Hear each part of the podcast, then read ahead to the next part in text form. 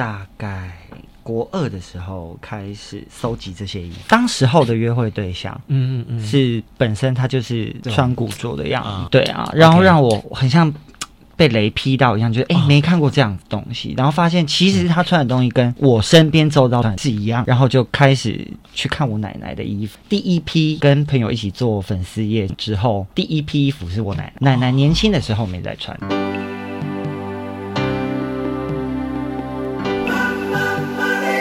欢迎收听《南方生活》。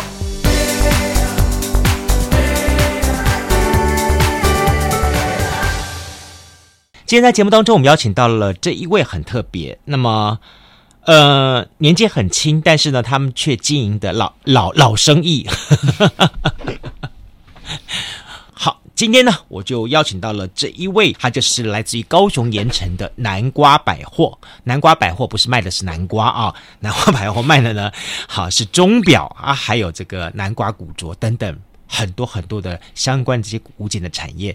那么来节目跟大家来分享他的故事，我们就邀请到了这是南瓜百货的这个创办人，也是我们的这主理人之一的陈昭林来节目当中跟大家来分享他们的故事。嗨，昭林你好。嗨，大家好。第一个我必须说，昭伶真的很年轻，他比我们那个南非我们的鸟飞古物店的老板好还要更年轻，这么年轻就投入到这一门充满着老灵魂的行业，好，几岁的时候进来的？大概国二的时候开始收集这些衣服，国二啊，国二开始，国二应该都是收集，应该是。当下的，比方说 LV 啦或什么之类的，如果大家有介绍认识的话，嗯嗯，呃，怎么会突然爱上这个老东西呢？我觉得是印花，嗯，我觉得大部分第一个吸引到我的是印花，哦、跟那种成套的定制服，嗯嗯嗯，嗯，嗯，对啊，OK。所以当年是一个什么样的机缘，让你突然好像也是一样被雷打到了，还是干嘛了？当时候的约会对象，嗯嗯嗯，是本身他就是就是穿穿古着的样子，很喜欢这种时代感。对啊，然后让我很像被雷劈到一样，就是哎、欸、没看过这样子的东西，然后发现其实他穿的东西跟我身边周遭的长辈在穿的东西是、嗯、是一样的、嗯，然后就开始去看我奶奶的衣服啊、嗯，然后我还记得。第一批，我开始跟朋友一起做粉丝业，成立品牌之后，嗯，第一批衣服是我奶奶的，奶奶年轻的时候没在穿的。OK，所以可见的你也是有一个老灵魂，不然你不会喜欢什么闻夏闻香啦，什么五朵花年代的东西啊，对，红衣风，我喜欢更早的，更如果还更早更早的，哇哦，哇，我的天哪，像春春啊，哇。更早了嘞，嗯，像我最近喜欢听的，嗯、我最近都在听恒春民谣。OK，嗯，好，这将近一百年的历史，你可以慢慢的摸了。对，我觉得就是挖这些东西，嗯、你越挖你会觉得哇，台湾真的很棒。所以其实你本来就有兴趣，对啊，然后就开始摸这些东西，对啊。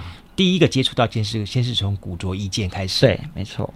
这个古着意见，老实说，他他的学问很很广很深呢。没错，嘿，你你你刚刚讲说说这个衣服一下去，从更早更早来说的话，哇，你你你你最最早远，你你可以摸到什么什么多少年代的东西啊？嗯，我们之前有摸到一件，大概是清末明初的时候的官服啊。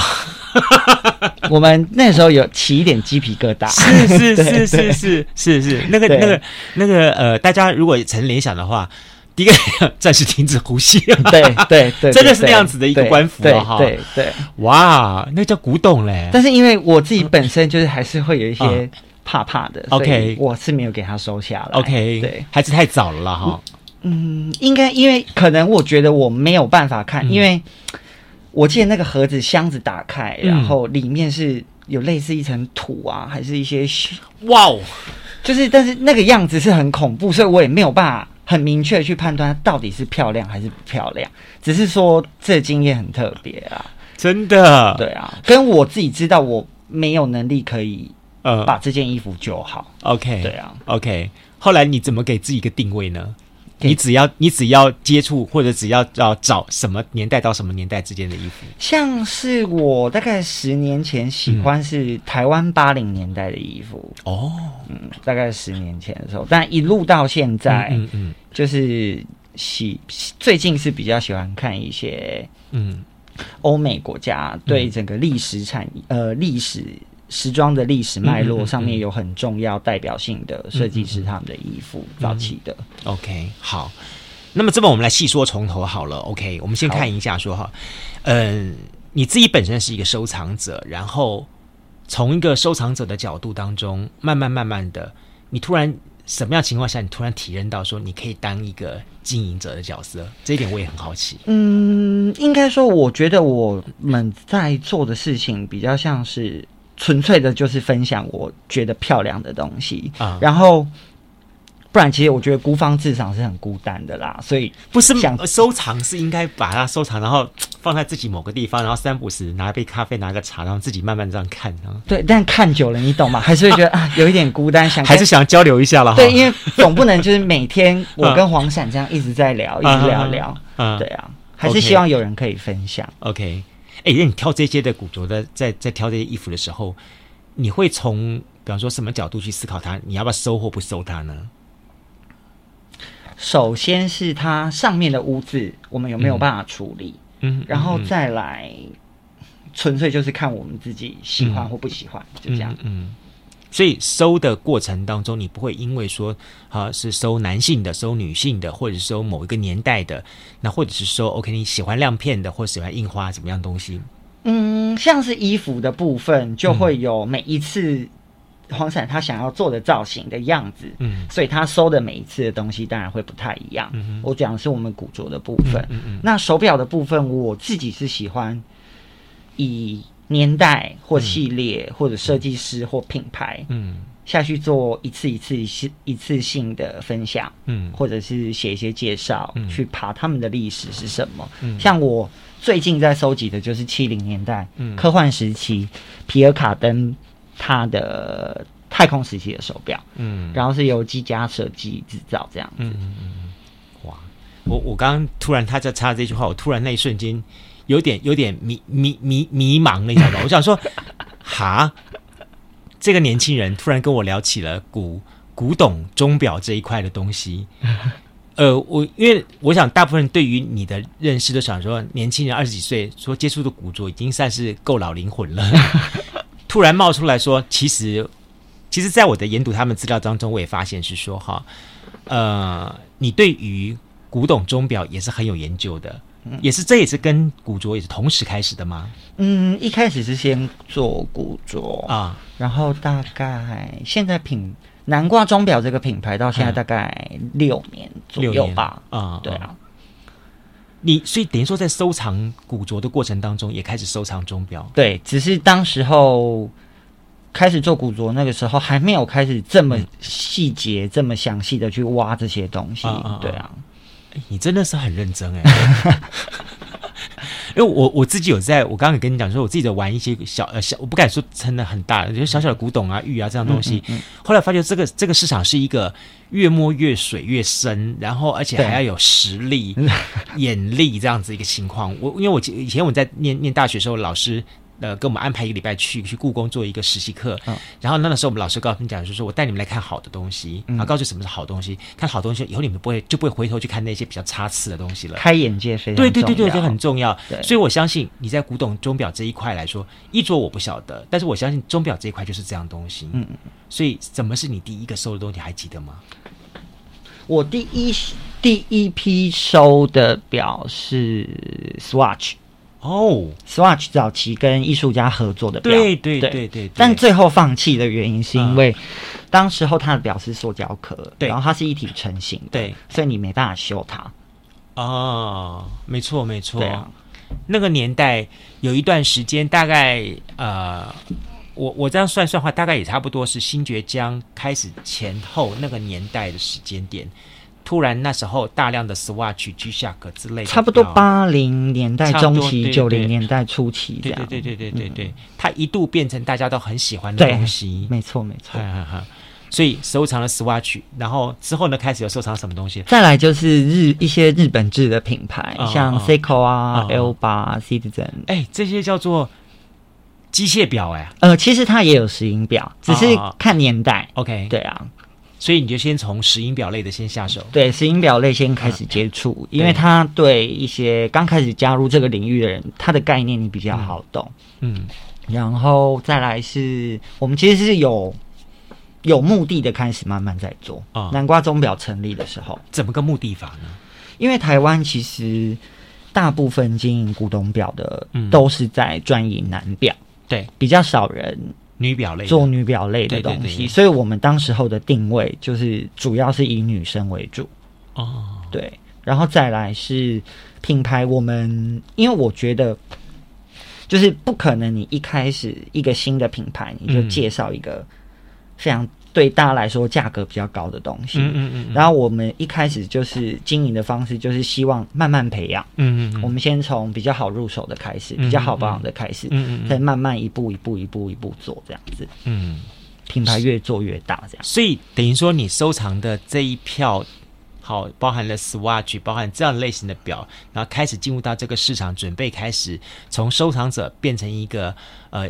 经营者角色的时候，你已经培养了一批的追随者了。嗯，OK，对，去哪里培养出来的？市集。哦，OK，老老，我我我必须说哈，去市集，嗯、很多人抱着去市集，呃，应该是买些吃，买些手工品啦，这样东西啦，好，会想要。去市集挑，这是一些什么样的人？你你当初怎么样子去引起他们关注，甚至于让他们 follow 你的呢？嗯，一开始我们一样也是有经营粉丝业的社群，嗯、然后然后随着台湾当时候，嗯，大概六七年前是台湾的市集，嗯、一些艺文啊、文创的市集其实非常多，对，对然后所以我们就台湾各地这样到处跑，啊哈，带了你这些的古董钟表，对啊，然后因为我自己是。很有信心的一部分，是因为这些手表的样子啊，当时候真的是非常非常少见，就是没有像现在这么多人在做古董钟表这一块。对，所以在当时候市集上面，其实是你会觉得很新奇，所以这样子就慢慢的开始累积起一群喜欢古董钟表的年轻人。嗯哼，你你还记得说当初来跟你互动的这些人，他们的他们跟你的互动开始是怎么开始的吗？大部分都说这些能不能动这样子，但是我觉得自己也会觉得怪怪的，就是我怎么可能卖给你一个不能动的东西这样子？OK，对，好，然后就开始慢慢慢跟他们来聊这些古董钟表的东西，对啊，跟他分享一些我知道的知识这样子。哎，你去哪里爬出这些知识的啊？我我也很好奇，一个十几岁的年轻人，嗯，然后这个领域是这么的深，这么的广，然后你去哪里找到这些资料，然后让自己有这方面的训练呢？呃，其实因为我一开始要成立南瓜钟表的时候，嗯，我就已经直接加入高雄的钟表同业工会。哇，对。对，你真的做了很多让我觉得很意外的事情，你连钟表工会都加入了，因为他们的资源非常多.所以你可以请教的前辈有非常非常多。了解，聪明，对啊，好，然后就加入这同一工会之后呢，然后到处去请教他们。对，我就非常厚脸皮的一一个一个，因为我非常喜欢跟前辈们聊天，分知道一下以前大概。的钟表的产业是，对对对，那个旺盛的情景到底跟现在差多多这样子？嗯，尤其你现在你们店开在盐城区，盐城区以前就是一个钟表大本营，没错，对。什么那个什么呃，台湾宝岛的那那个表店，大永大永路那一条都是，对对对，什么宝岛春天啊，什么东西的，哇，那个真的是非常非常多。所以我觉得你这点是非常聪明的，就加入到这个同业公会去跟他们活历史去学。对，因为像是我是觉得台湾有很多其实，呃，台湾有很多产业其实是嗯闭门起来的，对，你要知道它的资讯其实是。很困难的，所以你只、嗯、你只能必须整个人投身到里面去，嗯嗯嗯、你才有办法快速的了解这个产业它的发展到底是怎么样子。就好像我一直说说，像其实包含了古董古着这个行业当中，甚至钟表这行业当中，都是一些什么师徒相授，或者是关门父子，哈、哦嗯嗯哦，都是这样情况的。我想说，你去学哪里去学呢？去跟他当认干儿子，还是认什么东西？这是这学的东西，在不容易。你挑了一个工会来加入，然后这一点，然后去跟那些的老神老神拜学习，嗯、这点是非常正确的。嗯嗯、对对对，他们也很乐于分享了。对对对，好。但你会不会修钟表啊？呃，我目前还不会，我现在只会简单的石英表，机、oh. 械表的话不会因为我现在我们配合长期配合的师傅，他不愿意教我。那 总要有些压箱宝了。那我因为我们师傅他是觉得，他站在一个。嗯要提醒我们这些后辈的立场，嗯嗯嗯、他觉得我们去找这些东西，嗯，会比我们蹲在那边修手表，嗯，其实那个付出的成本其实是差很多的，嗯、对啊，嗯，所以他希望我去找东西，嗯，会比他蹲在那边，嗯，那个投资报酬率比较高一点。我也很难想象哈，你在你们的南瓜钟表的地方戴个那种放大眼镜，然后那个太，然后在底下这样子修修修的，我很难想象。对，我我觉得，我觉得等于说还是好，可能也是要做一些分工。对啊，你去哪里找到这些的这个帮你修的人？嗯，因为像一开始也是有工会吗？呃，不是、欸，哎，我是盐城区，因为其实盐城区以前的钟表的产业发展非常的完整。嗯嗯嗯，它从从一些零件材料行啊，嗯、或者是一些精工加精工的加工，嗯，然后或者是手表里面的内行工，嗯，这些产业其实你全部都可以在盐城区一条龙的完成它。所以我那个时候是一个一个试，一间一间试，嗯、然后试到我目前现在这个师傅这样子。哦，你还真的很有策略，对。真的，你是我我我今天哈，我这么说好了，我们这么一系列的节目访问下来，我们发觉年轻人创业当中，很多年轻人都很都是一股冲动，甚至于是说一股因为兴趣而转成的这样东西，但很少说像你这么具有这个策略，然后想法这样东西。因为你一开始原来你是个艺术表演者嘛，对不对？嗯，对啊，我我跟大家讲哦，原来我们昭林是一个舞蹈的奇才。本来本来应该在这个表演艺术产业当当中去发光发热的，但很特别就是他华丽转身了，而且里面还有一些哈是我们没有办法在广播当中跟大家讲的理由。你你你挑选你可以讲的理由，在他分享的理由好了，免得你老老爸听到了。嗯，应该说，我的个性比较是。嗯如果我决定的事情，嗯，谁都没有办法撼动，嗯、就是而且我会想尽办法的去达成它，嗯，应该这样子讲，嗯嗯，嗯。对啊，OK，所以就是在不管是学舞的过程或人生的境遇的过程，就自己给自己做了一些决定，嗯，然后做了决定之后，我就要这么做了，把它达成，把它达成这样子，对。我行动力是我觉得还可以，嗯哼，对啊，因为我不较比较不会。一直去重复想一件事情，觉得他能不能执行？因为我会觉得，如果你不执行它的话，嗯，你不，你看不到它最后在哪里。哎，你你，我发现你不只是有有有谋，还有勇。对我很我很冲动。OK，好。所以在这样情况之下的话，你从十六岁那一年，嗯，一直到现在二十二十六、二十七岁了，对不对？对，这十年几乎是你的，也这么说好了，不只是你的人生的最重大的转变，对，也是同时你开始做尝试投入到创业这一块领域当中的一个转变期。对，没错。在这段转变的这十年当中，你有来自于给你自己家庭给你任何的一些支援吗？没有，全部都靠自己。对。哦你很早人生励志，嗯，就决定说我想要做这些事情了。对，但是你你一开始你投入的创业产业是做的是有关表演，对不对？对，表演艺术展演空间这一块东东当中，当然后来是因为你自己本身收藏的兴趣，你也看到了一些它可以发展的可能性，所以在做去去做了南瓜百货这些东西这样子。对，但是我们先聊你第一块好了，在艺术展演这一块，你原来那时候挑选是在鼓山嘛，对不对？呃，你说什么？你你原来在艺艺术展演这一块的时候，什么呃子宫啊，呃子宫艺文，它是在那个文化中心那文化中心那边。OK，它是一个当时候算高雄蛮早开始做跨领域嗯。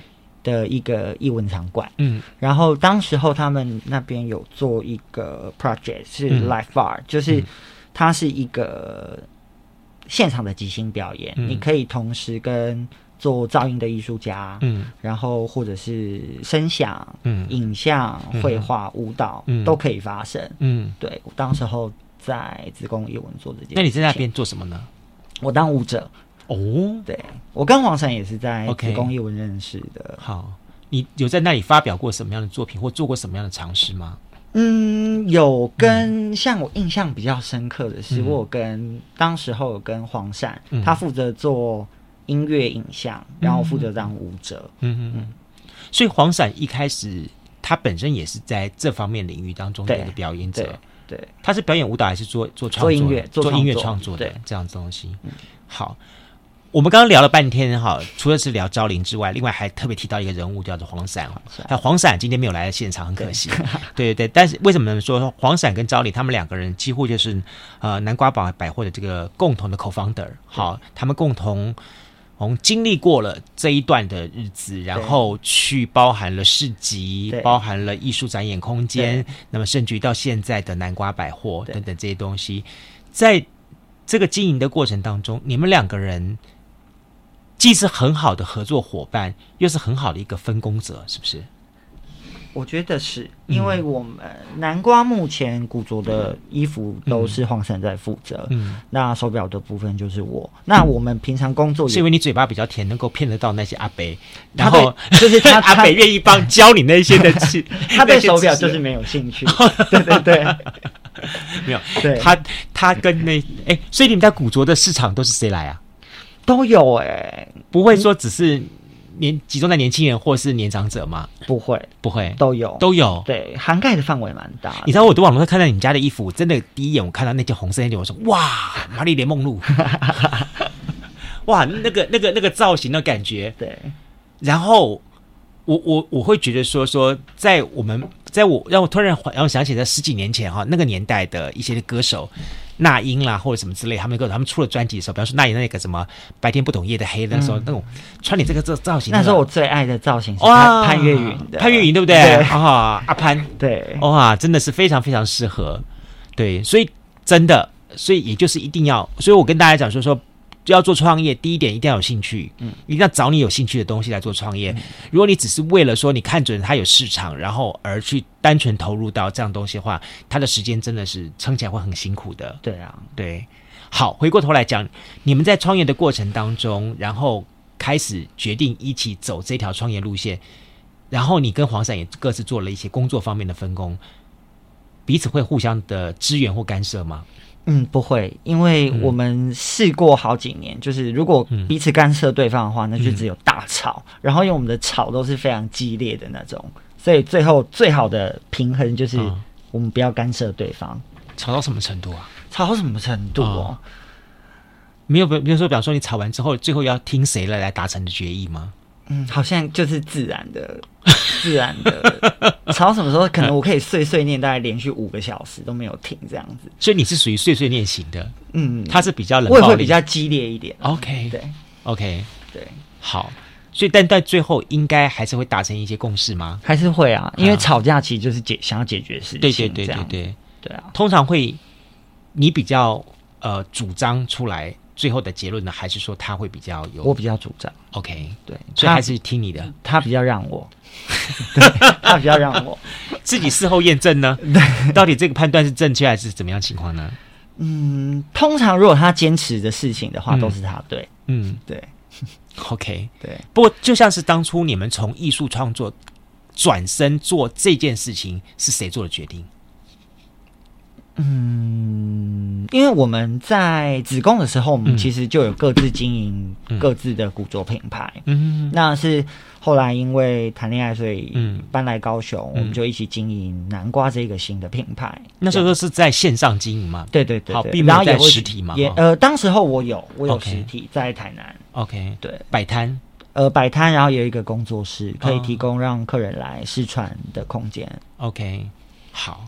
所以就决定怎么样做了，但是这么做的过程当中，有没有碰到一些什么困难，然后怎么突破的？什么困难？嗯，没有。嗯，可能就是预算不太够，但是要想要把空间弄得很漂亮，所以就是很炸这样。我我必须说了，就是说，我觉得你们家布置起来很像那个电影的场景，哦、好，每一幕都很漂亮，很有味道，这样东西。谢谢。但我也相对的，我我觉得这只有两种可能性，一个是两个人非常的 artist，这你们对艺术有非常深 一种很真的很 deep 的那种那种感觉，这种可能就是砸了很大的钱。对，你当初创业的时候，你大概准备了多少资金下来创？呃，一百四十万。哦，嗯，那一年几岁？大概六年前，所以二十一。哇哦，很勇敢，真的是，真的非常勇敢。幸好你有有勇有谋，谢谢。真的是好，OK。但相对我也会很好奇，说，就像你们之前在你你你你在文化中心那里，嗯、好有有有尝试过那一带的市场，嗯，老实说，那一带的市场是一个比较被开发市场，嗯，好会比较好一点。嗯、那甚至于像我好，我看资料，好像你跟你姐姐也在那个。呃，盐那鼓山嘛，呃，在盐城区，盐盐城那里有开一个素食餐厅，素食餐厅这样东西。你怎么没想去做素食餐厅？就做下去算了。嗯，因为其实我们之前蹦呃在南瓜百货的同时，嗯、我们当时候大概六年前吧，嗯、我们也有做那个一个展演空间叫蹦鼻胖，嗯、在西子湾的半山腰上，然后那边。那个时候我是吃素的，嗯，对，所以那个时候我们就展演空间有结合素食餐厅，嗯嗯，所以我们本来就很喜欢吃，嗯，然后我觉得是可以多提供一种选择，嗯嗯嗯嗯，但后来就决定下山了，嗯，对，因为房东的关系，这太多钱了，这一下山呢，也也也现在也不吃素了，嗯，现在没有吃素，OK，身体的关系，OK，好。下山来的时候，开始做了突破，然后投身，然后开始来做这个开店，然后也开始在开始做了营运，然后也找到你的客户，好，也开始慢慢慢去创造这些东西。这里面有一个很重要的因素点呢，就是客户这个问题。嗯，你以前有累积了很很大的客，很多的庞大的客户了，对不对？应该我觉得还算可以啦，啊，可以撑、嗯、让你撑得起这整个的经营事业的部分，这样子，嗯、对。然后在开始开店的过程当中之后，然后你又是怎么样去经营你的客户呢？我觉得就是嗯，保持自我，嗯嗯，怎这个这个自我我也很好奇，你你能不能跟大家来说明一下？嗯，这个自我就是。嗯不要随波逐流，然后保持我喜欢的事物，嗯、然后对这个产业的好奇心。嗯，比方说下午两点开开门，然后六点钟打烊。嗯，你现在七点真的假的、啊？七点两点到七点？你真的假的、啊？我当我看你上面的时间点的时候，我就觉得说这在做什么生意啊？呃，因为其实这个也是有规划的，因为盐城区平常日其实是没有、uh huh. 没有什么外来客的，是没错，对对，对，所以我们就比较把营业时间累积在。下午两点，对对，到晚上七点，对啊，这是平常，对啊。那假日呢？啊，假日也一样啊。我们现在就是礼拜五到礼拜一。你们好任性，真的很自我耶。但是也让你的客人学习到，我应该要怎么样在这个时间点去集中起来。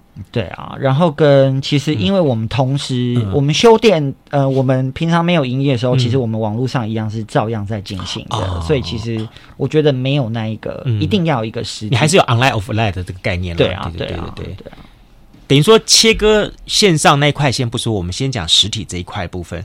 在实体这一块的话，你又是怎么样子让你的客户觉得说我应该拥有这个产品呢？因为他毕竟他是雇主，他不像是那种，比方说到百货公司看人家衣服是他们自己主动的会去挑选的。没错，对。那我觉得古说一个很重要的重点就是，你怎么去根据你的消费者判断他的需求，给予他适当的建议，让他觉得说，哎，我真的可以这么样子。这一点的专业度非常重要，而且是怎么去营造这个关系。跟大家来分享一下。嗯，通常我们就是把我们知道的知识全部告诉消费者，没有保留，就这样子。就是包含这件衣服的来龙去脉，或这件这个钟表的东西。对对对对。然后我会觉得说，它怎么适合带的东西这样子。嗯，然后跟日常佩戴上需要注意的地方，嗯、那给然后跟如果一些比较重大瑕疵的地方，就是非常老实的告知客人在哪个哪几个部部分，那让客人去决定他 OK 或不 OK 这样子。嗯嗯嗯嗯嗯哦，那你这样子的话，有没有碰到那种 OK，就是那种啊，你今天东西都是老人，这个那个通常是不会，因为我会讲的非常清楚啊。嗯、我是基本上就是客人写信告诉我说他要购买这个商品，嗯、我可能会留大概这么大一串的文字给客人看的那一种老板。就是我是丑话说在前头，欸，你知道吗？我是那种 OK，就是每次我看他定价多少钱，比方说一千五百块，我都跟他讲说，我预算只有八百，怎么办？我会，我可能会，如果我 OK，就是会告诉客人就有哪些选择这样子。OK，但是如果是。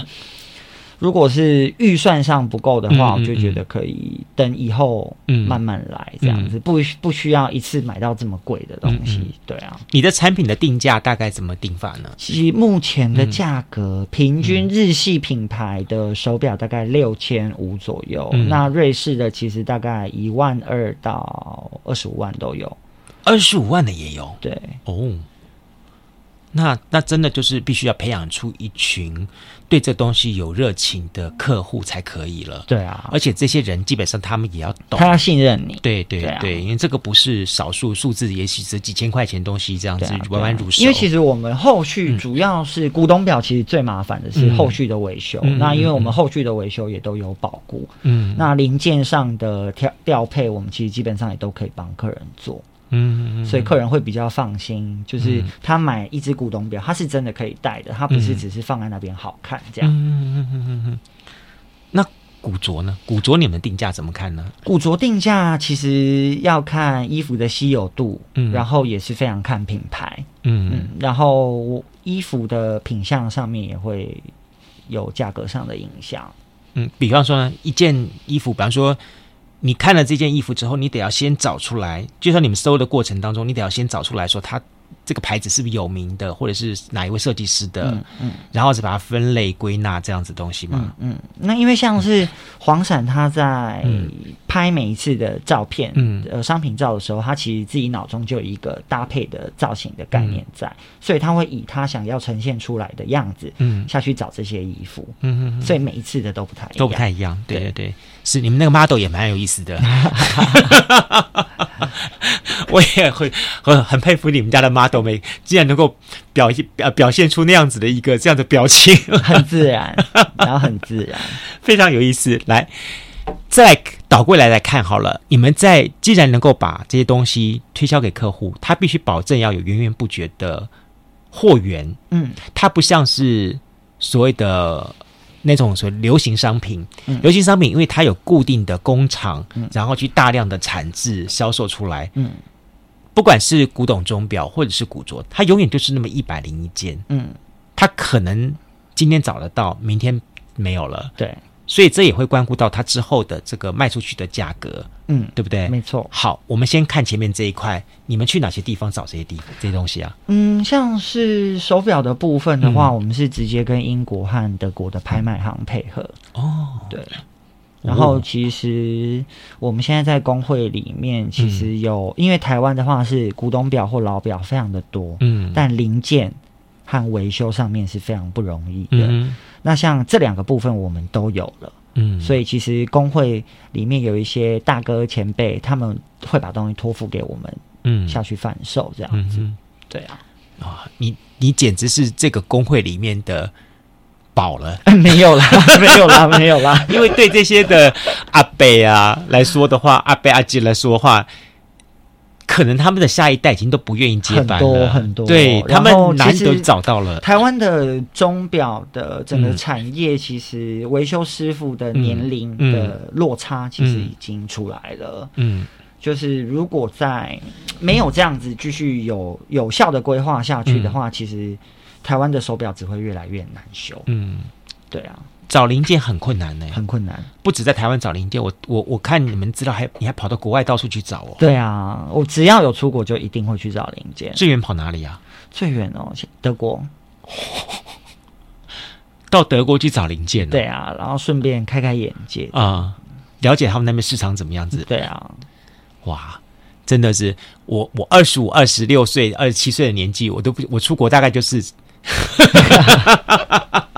花天加酒地，我完全没有想到说，我还会想到这些这些这些东西去。嗯，所以 OK，到处去找这些这些老东西。对，在你这么多年的收藏跟营运的过程当中，有没有那么一两只表让你觉得好棒，然后觉得找到他，这是真是一个运气。有有很多很多，哦，蛮多的。那你怎么舍得出去嘞？嗯，所以我现在蛮多都没有出去啊。你那个你那个创业的一百多万，现在你压成什么样子了？不会啊，我自己还是有在控制啊。啊对啊，有给自己控制说，说说我喜欢它，但是我只能够拥有像我自己，像我自己真正会戴的表就一只。嗯，那我自己目前收藏的表其实只有八只。嗯，就是其实我还是控制的非常的好。你会要求说这样的收藏表的它的一个总上额度只能到多少钱吗？我不会、欸，因为我通常我收藏的东西是真的很不好找，所以我遇到它我是绝对不可能会让给其他人的。嗯 OK，然后因为其实我喜欢收藏的那一些表，嗯、它的价格其实，在真的古董市场行情里面来讲，其实都是算低的哦。对啊，真的哦，只是因为设计师的关系，所以我非常喜欢。嗯嗯，就是个人偏好啦。对啊，你不会去在意说品牌啦，或者有有没有什么加钻石啦、满天星啊，我不在意这个这样子。对啊，对对。但是这样的东西不是在市场上比较好销售吗？这种有什么满天星啦、加钻啦、加什么东西的？嗯，对，所以其实这一个行、这一个类型的经营者其实非常多，嗯、就是台湾比较少像我们这样子的。所以等于说，你就把市场拉开了，拉开了。等于说，你不做那一块，对。那个大众化的老表市场，对，因为那我做不赢别人，嗯、因为那需要非常庞大的资，金。对啊，嗯，这一点真的，对啊，那一只表下来可能就是几百万的东西，对对对对对，对。好。所以在这种情况之下的话，你到处去找找钟表，然后也经过这样的方式来找的销售这样的东西。嗯，嗯。古着呢？去哪里找啊？古着？哎，不好意思，我我真的我我会很好奇，你是认真的好奇。我我因为我觉得说古着这一块是去哪里翻箱倒柜啊？其实他的方式，我们找我们 老衣服的方式，其实跟我们找手表的方式一样。然后我们在国外有朋友帮我们接应，负责帮忙找这样子。啊啊啊，对啊。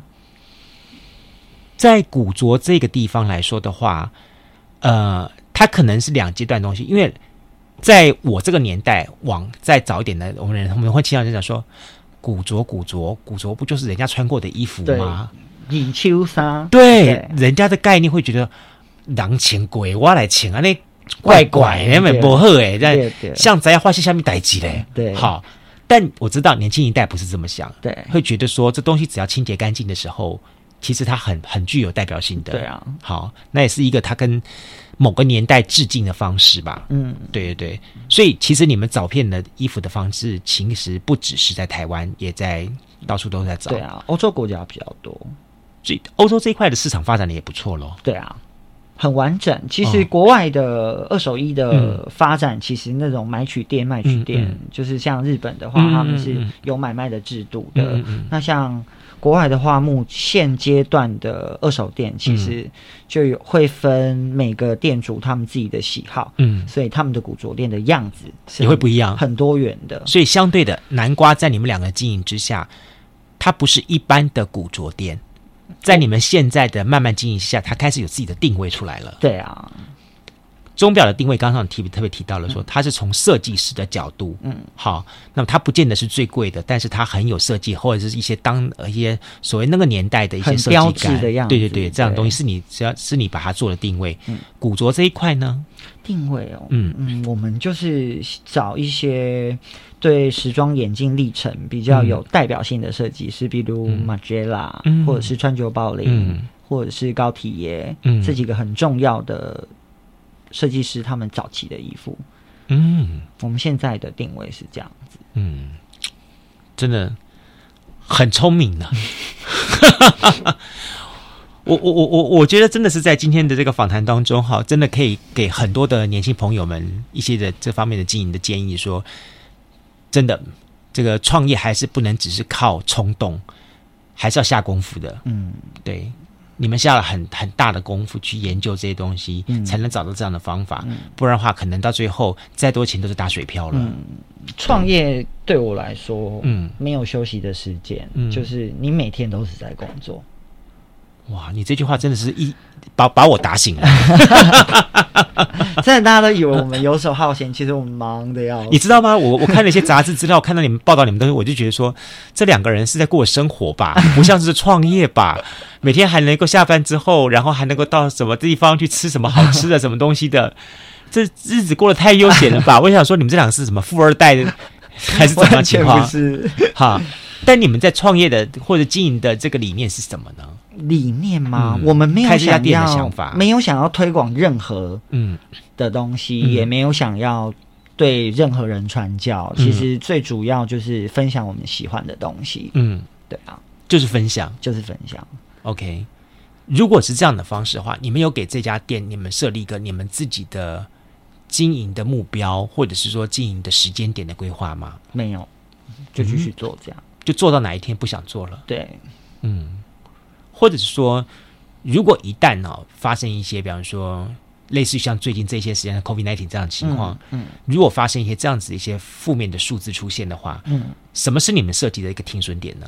停损点，嗯，呃，因为像通常我自己是比较敏感一点，嗯、就是像 COVID nineteen 的新闻，我一直都会追，嗯，所以在。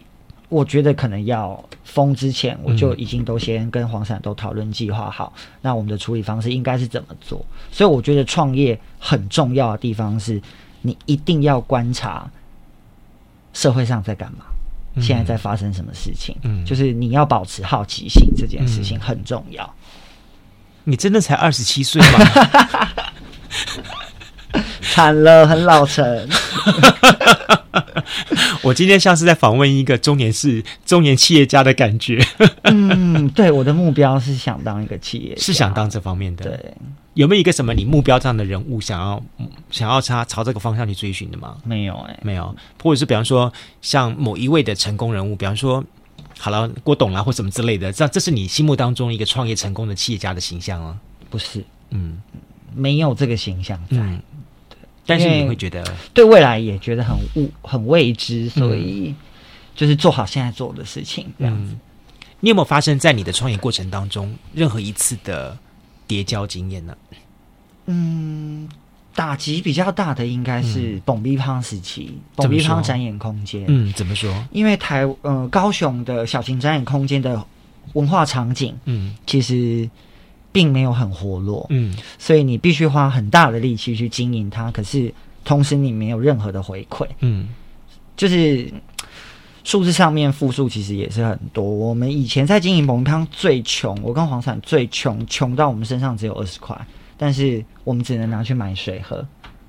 那怎么办？食物呢？就是回去家里拿一些罐头泡面，这是家里给我的资助。OK。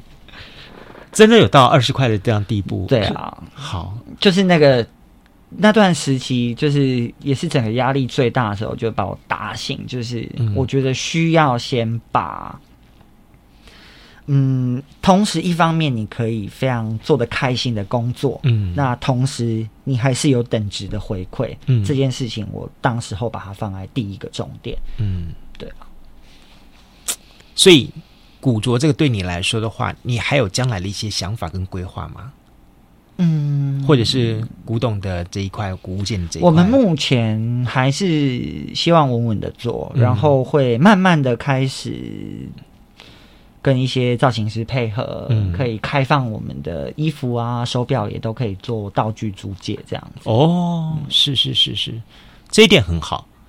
嗯。所以，像比方说，因应 COVID nineteen 的时候，你们做了哪些策略啊？呃，我们的策略嘛，其实就是上架的手表跟一般我们在上的东西比较不一样。怎么说？我，我们因为我通常上网络上上架的手表非常看我的心情，嗯、但是 COVID nineteen 的期间，我上的东西会是比较一些稀少的、嗯、比较罕见的，嗯、你比较少在我们粉丝也可以看到的这样子。嗯哼嗯哼等于说，你除了上架，我我有看到你们的你们的那个粉丝页这段情况，我就觉得说，你们真的是一个很很能够提供完整资讯的。对，因为我非因为我跟黄闪都是非常需要清楚一目了然的资讯，嗯，然后因为这样可以省彼此之间的麻烦，对，然后因为我们也非常非非常。仔细的，希望不要造成任何的争议，嗯、所以该说的都会说的非常清楚。嗯，对啊，这是很重要。对啊，银货两訖，童叟无欺，也都是这个意思。这样东西。对，所以呃。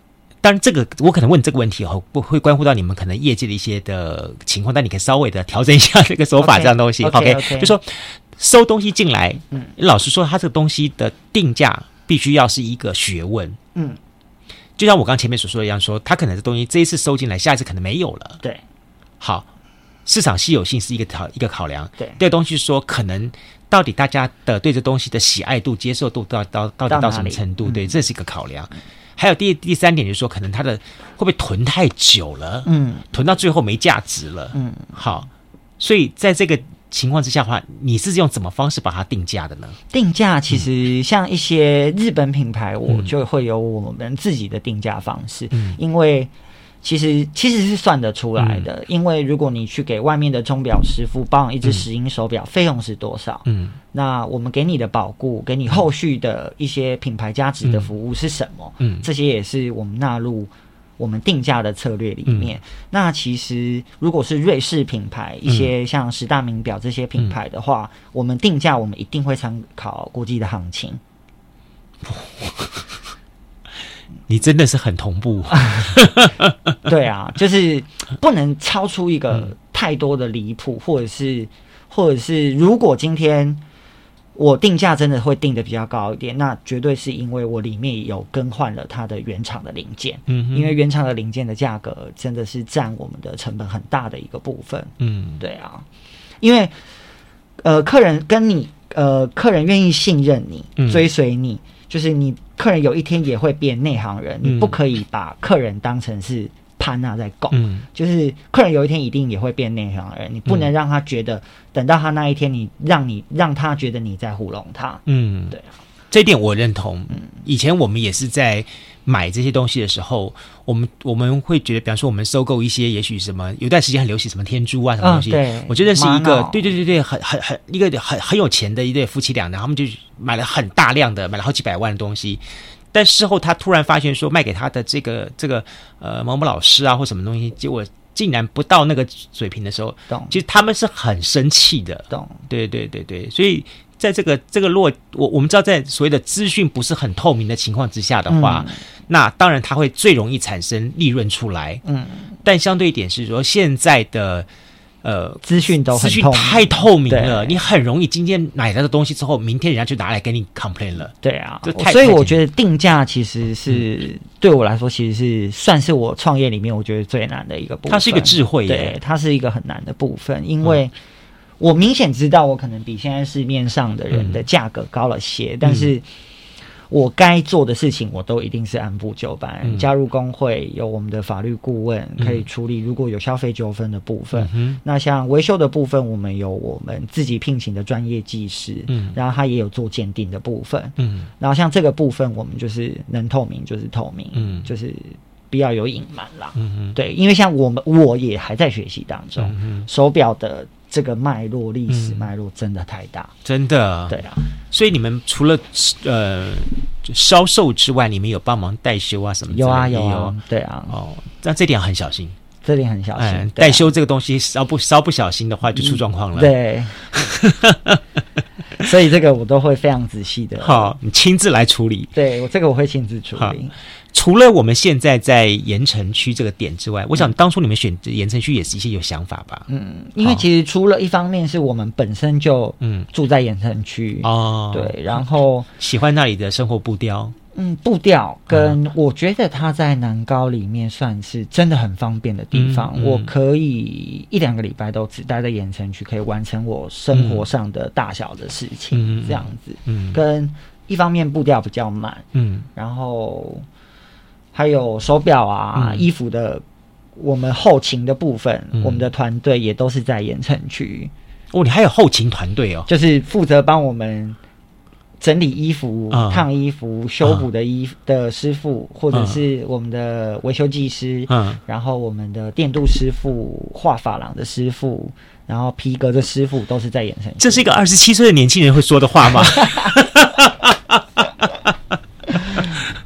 这个 这个大创业家这几个字，你真的是绝对 可以，绝对可以。这个真的是太让我 surprise 了，我觉得这点非常重要。这样子，然后再聊一下好了，你们接下来还有一些什么样的发展想法跟计划吗？嗯，未来我们现在在准备一间一二楼是咖啡轻食店，嗯、那三楼的部分的话是艺廊，嗯，它是一个艺文空间，它可以发生各式各样的事情，这样。你知道吗？我你刚才讲这点的时候，我我脑袋突然发现一点说，说因为你既然是在做，比方说川久保玲这些也还品牌的东西，嗯。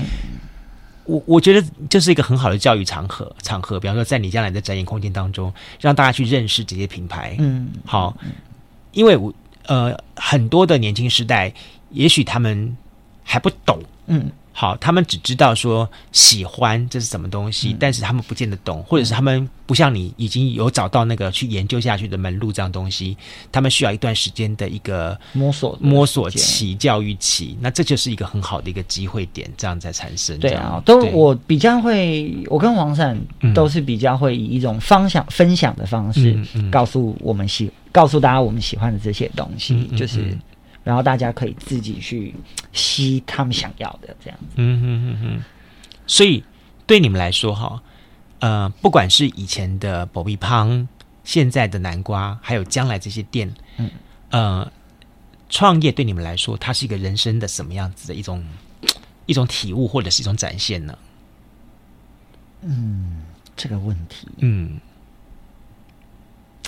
我觉得创业的话，比较像它跟创作上是很类似的。嗯，从整个构成，嗯，跟前置的准备期，到你必须怎么非常稳定的经营它，嗯，和决定这些策略，跟我要下的每一笔，其实做的事情，我觉得我把它看得比较类似这样子。嗯，所以，然后我也不会想太多。所以就是做想做的事情这样子，然后对这个工作的兴趣，我觉得对我来说是非常非常重要的，嗯、就是我才可以有热情，可以完全百分之百投入在这个行业里面。嗯，我自己个人是这样。你爸知道他生了一个做很会做生意的儿子吗？两公跟谁一样，就是是这样子。就说你很在很早之前，你已经很清楚的了解到做生意是怎么回事了。嗯，对。好，除了做生意之外，生活呢？你怎么来看待你的生活安排？就是说，在这个时间方面呢的调度部分，你怎么来安排呢？嗯，像现在，因为同时有南瓜百货，然后还有新店在筹备，嗯，然后还有小明星餐馆。嗯，那像这样子，我必须要很清楚。我喜，因为我自己个性就自己的个性就很戏剧一点，所以我喜欢演绎每一种角色。嗯，所以我一天可以像我前几天觉得很炸，是我连续接了三通电话，嗯，但是这三通电话我必须要用三种不同店的角色。来接这这这些人的电话，我会觉得我接完电话之后，觉得我我好像个神经病，嗯，所以我哎、欸、喂你好，嗯、呃，要定位的话，你可以帮我拨哪一支电话，嗯，然后再来是客人打来问手表的相关知识，嗯，那我就要拉回来，好，我现在是一个必须要告诉客人专业知识的人，嗯，那我就开始很理性的告告诉客人啊，每一步应该怎么做怎么做，嗯，然后再来是工地那边出了点状况，嗯，那我要不小心违发火。就是就开始又转变成一个业主的角色，嗯、我觉得哎、欸，当下我有一种哎、欸，我现在现在好像神经病这样，嗯，是蛮好玩的啦。嗯，所以一天的时间呢，你会怎么安排？一天的时间的安排哦，嗯嗯、其实我通常前一晚我先会先写好，会计划好我明天应该要干嘛。嗯，然后因为像是我们现在早，我现在都开始早起，然后早起就做自己的事情啊，画画啊，听音乐啊，嗯、然后练习。泰语的罗马字啊，这样子，嗯、然后练琴啊，这样，嗯、把时间切成两个部分啦，嗯、一半是留给自己的兴趣，嗯，那一半是留给现在兴趣跟工作合在一起的产业，这样子。嗯、你会怎么安排你的？比方说是呃，有没有一些进修的一些机会呢？我现在就，我现在就是在，嗯、现在就是开始安排在自己进修的时间，嗯、白天都是在练琴啊，嗯、然后练习罗马字啊，嗯、然后或者是看一些手表相关的书啊、嗯、文章啊。会学罗马字的原因是什么呢？嗯，因为我想要记，我想要可以写下台语这些东西。对啊，嗯，这就，就是你人生另外一种的尝试了。对啊，就是觉得那是我应该要学的这样子。所以在你的内心深处，还有什么梦想是你期待在将来还想我现在嘛，我现在在计划，就是我希望我的终极目标就是我想要成立一个舞蹈剧场，嗯、可以可以可以做自己的作品这样。OK，所以终归还是想把最早的那个梦，把它有个机会让它这样成长起来。对啊，嗯、就是不排斥任何可能，嗯、但是我还是有最想去的地方。这样子，对。哇，我今天觉得。访问到了这一位创业者哈，真的是让我觉得很一个很很不一样的一个经验值，让我觉得说说很呃，从从这个过程当中，我们可以听得到是他有条不紊的，然后非常有组织逻辑的来告诉你说，其实每一步他一些想法，他可以怎么去做好。那更重要的重点是说，他也很清楚说他现在当下应该扛起什么样的责任。好。很多人在创业的过程当中，只想说说我在创业，可是呢，一些的呃责任、义务、权利的东西，并没有搞得很清楚，嗯嗯、所以以至于在创业的过程当中是百般挫折。对，这个要先搞清楚。我觉得好像创业这件事情，嗯，跟你做其他的事情，其实意思是一样的。嗯、你如果要踏入任何一个新的你不熟悉的领域、嗯，产业，嗯，你都必须先搞得清楚。他这一个领域里面，嗯，他不管是名词啦，嗯，或者是一些片段的字语，嗯，或者是一些文章，你都必须先事前功课得做的非常非常的足，嗯，你才有办法非常轻松的驾驭任何的事情。嗯、对，你算是一个已经很不错的一个创业过来人了。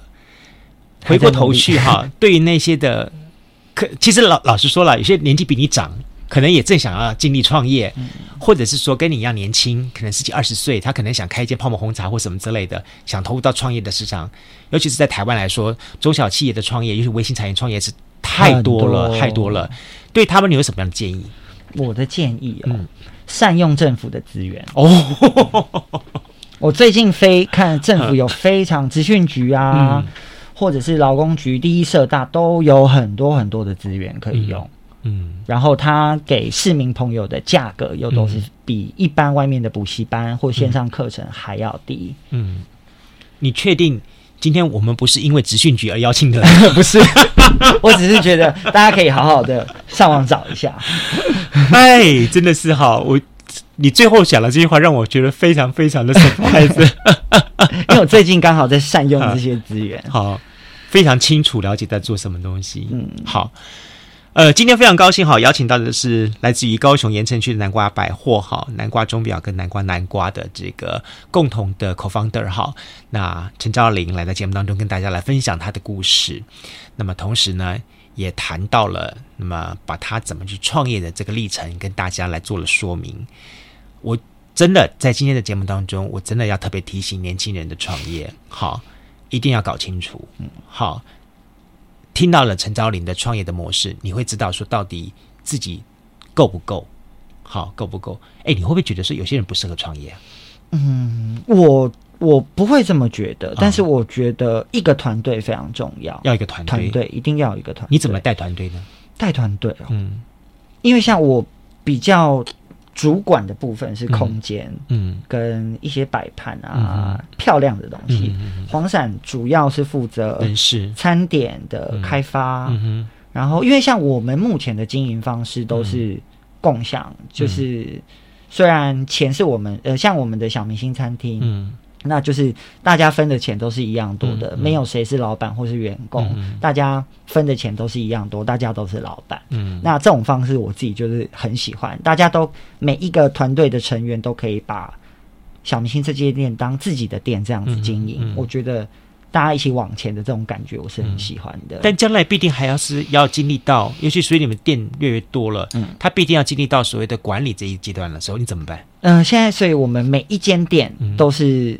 非常不一样的，它不是一个像连锁的体系，嗯、它它不是有一个 S，各有各的一个 model 模式，对对对对对，嗯、我们是这样子在经营。OK，这也是新时代的人，然后想出来的一种不同的模式。像以前我们就是套用的一种 business model，这个这个这个这个 copy copy 这样东西。因为我们喜欢的东西。太多了，所以我们没有办法做到一生悬命。嗯，那我们可以做的就是把每个东西都是挖到最清楚。是，我知道，刨根究底。对，我看到那句话了。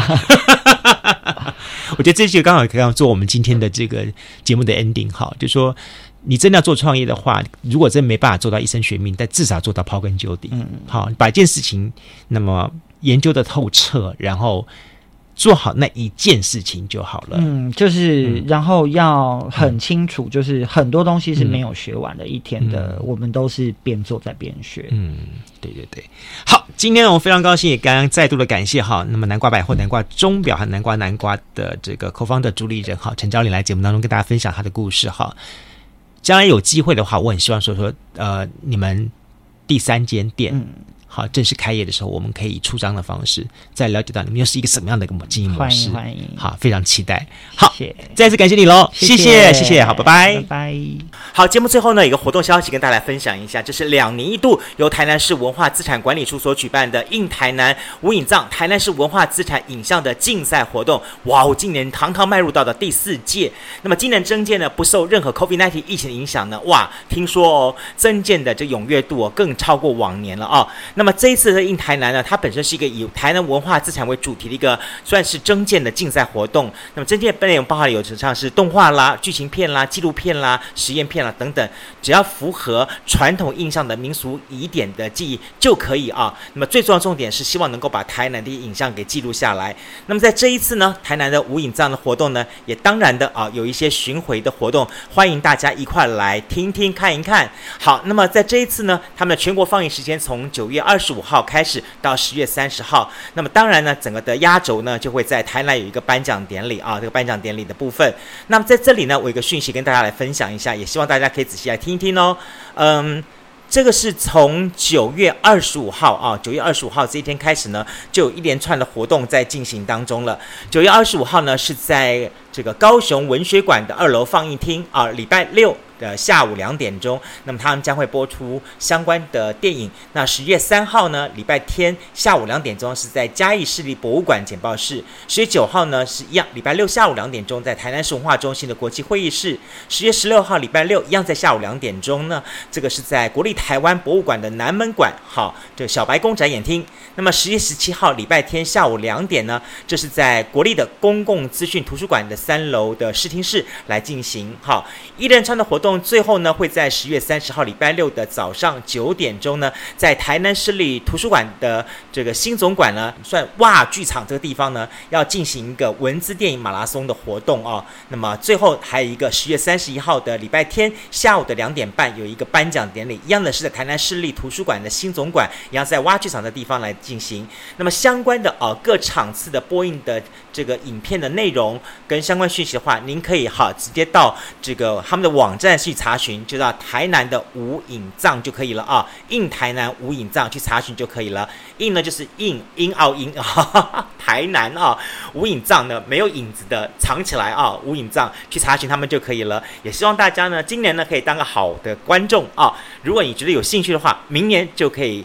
准备一下，那还每两年一次嘛，下一次一起来报名参加，把更多更有意思的台南呢，把它呈现给大家面前，你说好不好呢？OK，再次感谢朋友们大家节目收听，也别忘记了我们提供讯息活动，也希望呢，呃，当然如果一些我们的政府机关或者是说一些民间的活动单位，你有一些活动讯息可以提供给我们的节目内容的话，也非常欢迎来跟我们留私讯告诉我们，那么我们在节目当中做一个整理，也跟大家来做分享。好，感谢大家，我是杜伟，也别忘记喽，我们在 Apple Podcast 以及我们的。脸书还有我们的 Instagram 去查询我们的南方生活，那么给我们按赞加油，那么甚至于留个言给我们，告诉我们对今天的节目内容，特别是这个啊南瓜百货、南瓜百货哈陈昭林有没有什么想法呢？你们想要去南瓜百货瞧一瞧呢？啊，留个言告诉我吧。好，再次感谢节目收听，我们期待下一次节目当中更精彩内容跟你分享，下次见喽，拜拜。加入南方生活，勇敢选择过生活的开始。欢迎关注南方生活 Spotify，以及按赞、留言、分享脸书粉丝团。南方生活，我们下次再见。